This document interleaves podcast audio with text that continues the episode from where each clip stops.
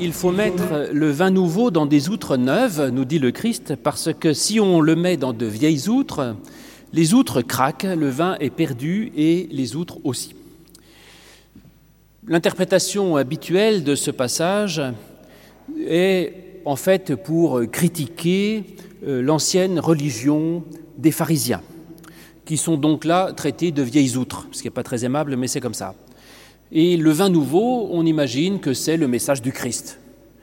Pourquoi pas? En effet, c'est vrai que l'évangile du Christ est comme un vin euh, pétillant, un vin neuf, et, il y a de nombreuses références pour cela, euh, comme aux noces de Cana, où Jésus apporte le vin en dernier, qui est encore le meilleur, meilleur que le vin vieux, qui est euh, le vin de la Torah. Souvent, dans la tradition juive, la Torah, la tradition juive est considérée comme un vin ou encore au moment de la scène où Jésus tend un nouveau vin qui est celui de son sang, et il dit, je ne boirai plus du fruit de la vigne jusqu'à ce que je le boive nouveau avec vous dans le royaume de Dieu. Donc oui, le vin, c'est la parole, c'est la, la, révélation, c'est la Torah, et voilà que le Christ donne un vin nouveau, une nouvelle religion, et le message serait de dire qu'on ne peut pas accueillir la nouveauté du message du Christ dans une vieille religion, dans les vieux rites euh, juifs de l'Ancien Testament, parce que sinon ça fait tout craquer. Donc bref, les pharisiens ne peuvent rien accueillir de la nouveauté de cette euh, prédication du Christ, et ils nous invitent à faire toute chose nouvelle, comme dit l'Apocalypse. Alors c'est vrai que ça correspond assez bien au contexte du récit où on reproche aux disciples de Jésus de ne pas appliquer les rites, de ne pas jeûner, de ne pas se laver les mains. Et Jésus dit en gros, ben écoutez, on ne peut pas imposer euh, une vieille religion à ceux qui ont découvert euh, le Christ. Et on verrait ça comme une invitation à abandonner, abandonner l'Ancien Testament, euh, à abandonner le ritualisme euh, juif pour accueillir l'Évangile qui serait une religion de l'esprit. Ça c'est pas mal, mais ça ne me convainc qu'à moitié. Je vais vous dire, ce texte m'a toujours posé beaucoup de problèmes et vous allez voir qu'il y en a euh, largement pour tout le monde des problèmes là-dedans. D'abord, ça ne me plaît pas beaucoup de... Je n'aime pas donner des leçons aux gens. Et si le seul sens de ce texte, c'est d'essayer de dire que les juifs sont caduques et passés, que les juifs sont des vieilles outres et que nous, on est des, vins nouveaux et que c'est formidable, ça ne me convient pas. Alors, on peut sortir de cette opposition Ancien-Nouveau Testament et dire non, non, le vin nouveau, peut-être que c'est plutôt le, la foi nouvelle, des nouveaux convertis, et qu'en fait, ceux dont il est question dans le texte, euh, ces, péagers, ces pécheurs, ils viennent de découvrir le Christ, donc ils ont une foi toute neuve. Et Jésus leur dit, tant qu'ils sont avec l'époux, c'est-à-dire avec le Christ, puisque l'époux c'est Jésus dans, tout l'Évangile, tant qu'ils sont là dans la, la, passion de la découverte du Christ, c'est pas le moment de leur imposer des règles. Donc quand on découvre tout à coup la puissance de l'Évangile, quand on a une foi toute neuve, ce n'est pas le moment d'imposer des rites ennuyeux. il faut faire preuve d'un peu de souplesse. Ah oui, de souplesse parce que, effectivement, il faut que je vous explique, peut-être que vous n'avez pas beaucoup l'habitude d'utiliser des outres, neuves ou vieilles, mais donc je vais vous faire une leçon sur les outres. Euh, il paraît que le problème des vieilles outres, c'est que quand elles sont neuves, elles ont de la souplesse, le cuir est souple, et puis en vieillissant, le cuir se, rigidifie et elles, perdent leur élasticité. Ce qui fait que quand on met du vin nouveau dans des vieilles outres, le vin nouveau continue de fermenter, de gonfler, et les vieilles outres qui n'ont pas d'élasticité euh, craquent. Voilà. Et donc voilà, faire preuve de souplesse et euh, d'élasticité, et à ce moment-là, ce texte serait contre le, rigorisme religieux, en quelque sorte, euh, contre l'idée que la religion devrait s'enfermer dans une pratique rituelle, dans des croyances dogmatiques étroites, parce que tous ces cadres qu'on met trop, trop serrés sur la religion risquent d'éteindre l'esprit et d'enlever toute cette dynamique formidable qu'il peut y avoir dans, dans le vin nouveau. Bon, ça me convient à peu près, mais ça ne va pas encore tout à fait. Parce que est-ce que vraiment Jésus serait dans ce cas contre toute pratique, euh, tout, rite? En fait, non. Parce que quand euh, on reproche à ses disciples de ne pas... Euh, de ne pas jeûner ou de ne pas se laver les mains, il ne dit pas mais on n'en a rien à faire, c'est des vieilles outres, laissez tomber, on, va faire autre chose. Il dit pas ça, il dit non, c'est pas le moment, Tant que l'époux est présent, on ne peut pas leur imposer des règles. Viendra le moment où l'époux leur sera enlevé, alors ils jeûneront. Et donc Jésus a l'air de garder l'idée qu'il y aura peut-être un moment opportun pour ces rites et ces vieilles outres et que peut-être euh, c'est qu'il faut juste utiliser les rites dans les bonnes circonstances. Alors que veut dire Jésus quand il dit quand l'époux leur sera enlevé, ils jeûneront Je vous l'ai dit, l'époux, c'est évidemment le Christ. Donc on peut se dire que ce que veut dire Jésus, c'est que euh, tant que l'époux est présent, c'est-à-dire tant que le croyant a une foi évidente, c'est-à-dire oui Jésus est là, j'ai mon, je suis plein de la présence de Dieu et, et du Christ, à ce moment-là, il n'y a pas besoin de rite. Mais en fait, si jamais il arrive un moment où ma foi est moins vivante, si un moment tout à coup je me sens moins proche du Christ, c'est-à-dire que mon époux, mon ami Jésus, il est un peu éloigné, non pas de sa faute mais de la mienne, alors à ce moment-là, il sera peut-être temps de remettre des rites et des obligations. Je dirais euh, la même chose si par exemple vous vous levez le dimanche matin en vous disant Ah, Dieu est là, Dieu est présent, c'est toute ma vie, je vis par le Christ et le Seigneur, c'est même pas la peine d'aller au culte, vous y êtes déjà si vous voulez. Mais si vous vous réveillez le matin en pensant au rôti du midi, allez au culte immédiatement. C'est que vous êtes en train de vous éloigner du Seigneur. À ce moment-là, il faut vous imposer des règles, des rites et des lois. Effectivement, c'est quand la foi baisse qu'il faut plus de discipline spirituelle, qu'il faut s'appuyer sur des rites, sur des habitudes. Mais là encore, j'ai des doutes. Finalement, je me dis, il dit, quand l'époux sera enlevé, ils jeûneront. Est-ce que vraiment c'est possible qu'un jour l'époux soit enlevé? En fait, non, je ne crois pas. Hein. D'abord, Jésus dit lui-même à la fin de Matthieu, Je suis avec vous tous les jours jusqu'à la fin du monde. Et donc je pense qu'il n'y a pas une heure, pas une minute, pas une hypothèse possible même qu'un jour l'époux soit enlevé. Jésus est avec nous et nous accompagne chaque minute de notre vie, chaque moment, chaque instant. Donc en fait, quand Jésus dit ils jeûneront quand l'époux sera enlevé, ça veut dire jamais. Jamais.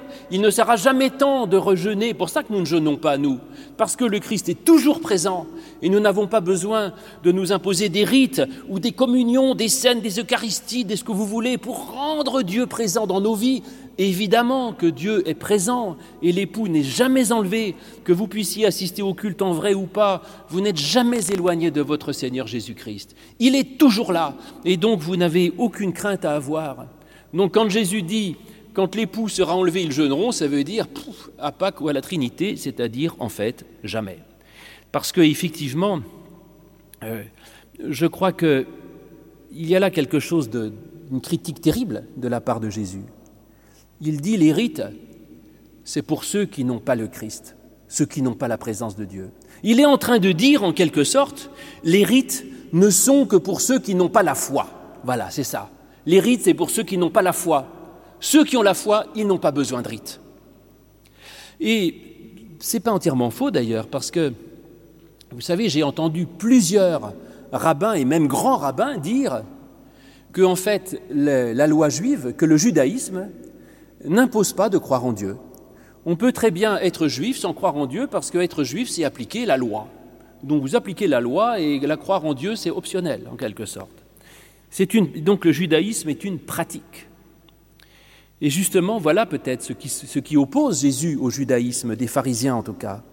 C'est de dire, pour moi, dit Jésus, la foi, la croyance n'est pas une pratique, justement. C'est pas du tout ça. C'est pas la pratique d'abord, c'est l'époux d'abord. Et la foi, c'est pas des vieilles outres et des choses comme ça, c'est un vin nouveau, c'est-à-dire une joie, une dynamique, c'est un vin pétillant, et un vin euh, partagé avec les autres, parce que le vin, euh, ça se partage. Celui qui boit tout seul est un triste cire.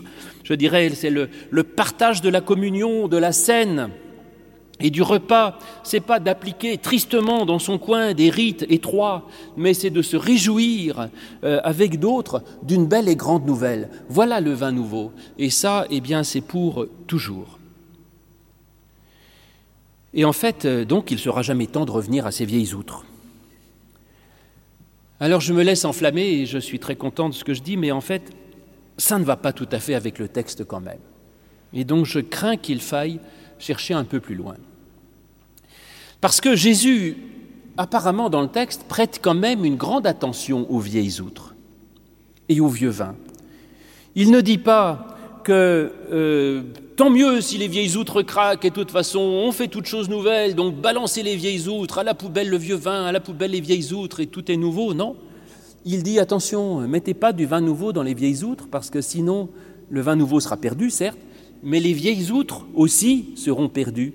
C'est-à-dire qu'il se préoccupe des vieilles outres. Donc je ne crois pas qu'il faille trop euh, dévaloriser ces vieilles outres.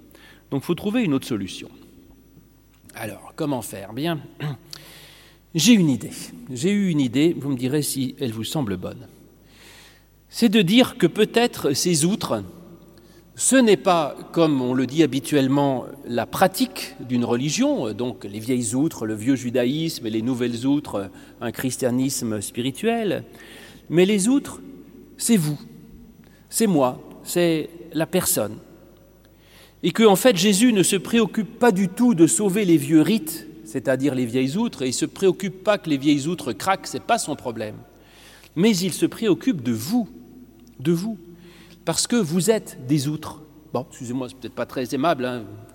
c'est à vous de voir si vous êtes des vieilles ou des nouvelles outres, mais en tout cas, vous êtes des outres, c'est-à-dire vous êtes des réceptacles à l'esprit, réceptacles à la parole de Dieu, qui est le vin, ancien ou nouveau, réceptacle à la religion, réceptacle, réceptacle de la foi. Et à ce moment-là, cette, euh, cette façon d'insister sur les nouvelles outres serait de dire prenez garde, vous, à conserver de la souplesse pour être capable d'accueillir l'Évangile.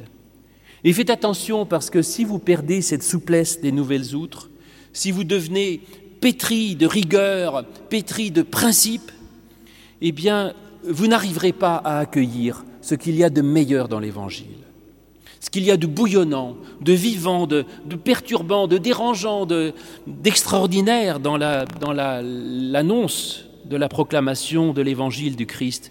Et si vous êtes trop euh, enfermé dans, dans votre rigidité, eh bien, la liberté du Christ même vous semblera insupportable.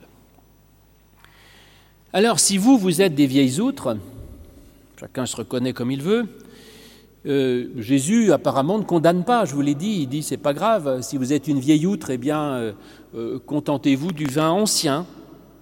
Donc si vous considérez comme une vieille outre, restez dans vos vieilles habitudes ressassées, pourquoi pas Après tout, vous avez votre foi qui, fonctionne et si ça vous va, pas de problème. Hein. Pourquoi pas? Il n'y a pas de mal. Mais faites attention quand même, parce qu'une vieille outre, de toute façon, elle est bientôt craquée. Et le vieux vêtement, ça peut être joli, mais un vieux vêtement, ça n'a pas beaucoup d'avenir. Et un jour ou l'autre, eh bien, le vieux vêtement, il va être vraiment euh, immonde et il sera euh, jeté à la poubelle. C'est-à-dire que la question, c'est vers quoi est-ce que cela mène, si vous voulez? Et si vous voulez en rester à vos vieilles habitudes, méfiez-vous, parce que si votre foi est comme un vieux vêtement, peut-être que vous, vous êtes bien confortable dans vos vieilles chaussures, mais quand vous mourrez, vos enfants, vos vieilles chaussures trouées, ils les mettront à la poubelle directement. Faites attention à ça. Et donc je crois que le, problème de la vieille outre, ce n'est pas pour celui qui est dans son petit confort tranquille parce qu'il a ses habitudes. Le problème, c'est la transmission. Et pour pouvoir transmettre, il faut avoir une souplesse d'esprit, une capacité d'accueil, une capacité d'adaptation aux nouvelles générations, aux enfants, aux petits-enfants. Sinon, votre vieux vin craquera. Vos vieilles outres, ils les mettront à la poubelle directement. Et ça, c'est dommage. Alors, eh bien, euh, et puis si vous êtes des vieilles outres, en plus, c'est idiot pour vous parce que vous vous privez d'une chose qui est quand même le vin nouveau. Le vin nouveau, c'est extraordinaire. C'est un vin pétillant, un vin de joie, de dynamisme. Enfin, non, vous privez pas de ça quand même, les amis. Donc non, non, pas pour les vieilles outres. Vraiment, soyez des outres neuves. Et donc il y a une, réaction à avoir. Devenez des outres neuves. Ce n'est pas une question de religion, si vous voulez, savoir si vous êtes un vieux protestant, un juif, un, un pratiquant ou ce, que, ou ce, que, vous voulez, mais c'est une question de personne. Et je crois que nous avons la possibilité de choisir un peu l'outre que nous sommes. C'est comme dans la parabole du semeur. Il y a la bonne terre qui reçoit le grain, et puis il y a le chemin où la, graine, elle sèche. Et on pourrait dire, mais moi, j'y peux rien, je suis un terrain sec. Donc, euh, non, c'est pas ça. La parabole du semeur, elle dit, ben, devenez une bonne terre. Donc il n'y a pas de déterminisme. Et de même, euh, cette parabole nous dit, eh bien, devenez des outres neuves. Vous pouvez devenir des outres neuves, quel que soit votre âge. Travaillez votre souplesse d'esprit, travaillez votre capacité à vous remettre en cause, votre capacité à accueillir de la nouveauté. Sinon, vous êtes condamné à craquer. Et ne perdez pas le vin nouveau. Ce vin nouveau, il est le vin pétillant, le vin de la vie, il est le vin de la joie. Et donc soyez des outres neuves et soyez, comme nous le dit l'Évangile, prêts à accueillir le royaume de Dieu euh, comme, des enfants, avec une capacité à découvrir, à, accueillir, à apprendre, à s'adapter, et tout le contraire du vieux scribe qui croit tout savoir. Ça, c'est affreux. Mais non, en fait, finalement, ça ne convient toujours pas parce que j'espérais défendre les vieilles outres et je continue de dire que les vieilles outres sont déconsidérées. Donc, je crois qu'il faut chercher encore un peu plus loin dans mon passage, même si ce que j'ai dit n'est sans doute pas faux. D'autant plus qu'il y a, alors à la fin de, ce passage dans Luc, un verset très contrariant pour tout ce que j'ai dit jusque-là. C'est que euh, ce passage sur les vieilles outres et le vêtement se trouve dans les trois premiers évangiles, Matthieu, Marc et Luc. Et Luc rajoute à la fin un verset qui tout à coup dit tout le contraire. Il dit, Personne, après avoir goûté du vin vieux, n'en veut du nouveau, parce qu'il dit c'est le vieux qui est bon. Ça m'a toujours embêté cette histoire, parce que tout à coup, voilà que Jésus semble valoriser le vieux vin.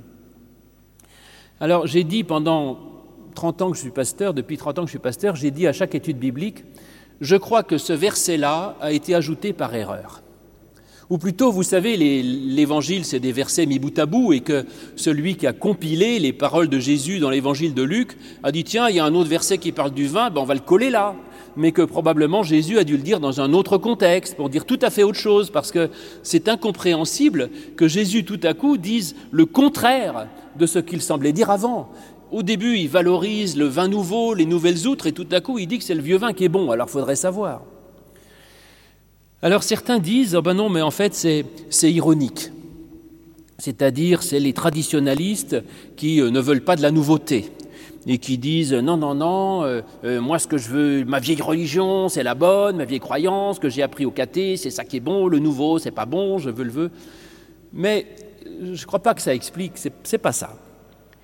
Parce que j'ai cherché un peu et je me rends compte qu'effectivement, le vieux vin est quand même plusieurs fois valorisé dans, l'Écriture.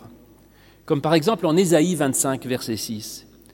L'Éternel des armées prépare à tous les peuples sur cette montagne un festin de mets succulents, un festin de vin vieux, des mets succulents et pleins de moelle, des vins vieux et clarifiés. Et donc voilà qu'il n'est pas du tout certain qu'il faille dévaloriser le vieux vin. Alors je vous l'ai dit, j'en avais le soupçon quand euh, Jésus a l'air de déplorer que les vieilles outres puissent être perdues. Et alors, il y a aussi d'ailleurs un, passage dans l'évangile de Thomas. Alors, l'évangile de Thomas est intéressant parce qu'il n'est pas dans nos Bibles, mais il fait appel à des sources qui sont parfois même plus anciennes que celles de nos propres évangiles.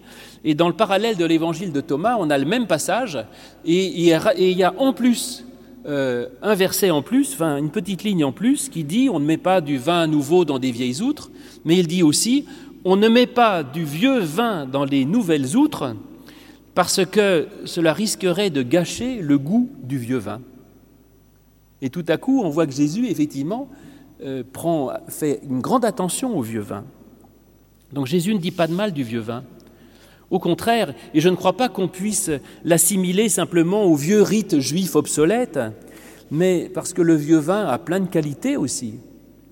Il est plein de douceur, et je dirais, il est même souvent, je vous dis d'expérience pour ce qui est du vin, il est même souvent meilleur que le vin nouveau, euh, dont on dit parfois tant de bien, et souvent à tort à mon avis, parce que le vieux vin, il est plein de douceur, plein de paix, plein de tendresse, et on a besoin de ça aussi dans la foi, Les choses pétillantes, les choses dérangeantes, les choses explosives, ça va un moment, hein, mais on a aussi besoin de, de, rondeur, de, stabilité, de longueur et de temps.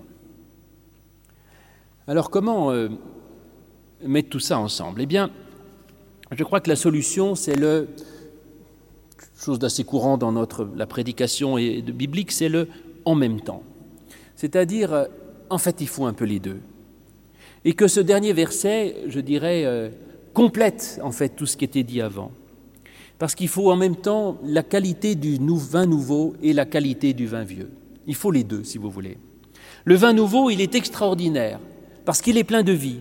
Mais le vin vieux, il, est, il, a cette qualité extraordinaire que prend le vin quand il vieillit. Il prend de la douceur, de la rondeur, une pureté extraordinaire. Et le vin nouveau, il n'a pas que des qualités. Hein. Il est brutal, incontrôlé, on ne sait pas où il va, et il peut très bien euh, mal tourner d'ailleurs. Mais le vin vieux, il est stabilisé, clarifié, comme dit Ésaïe. Et puis, entre nous, je vais vous dire, le vin nouveau, il est appelé à devenir vieux. Et si le vin nouveau est incapable de devenir du bon vieux vin, c'est que c'était de la piquette. Et donc n'achetez pas le vin nouveau qui ne vieillit pas.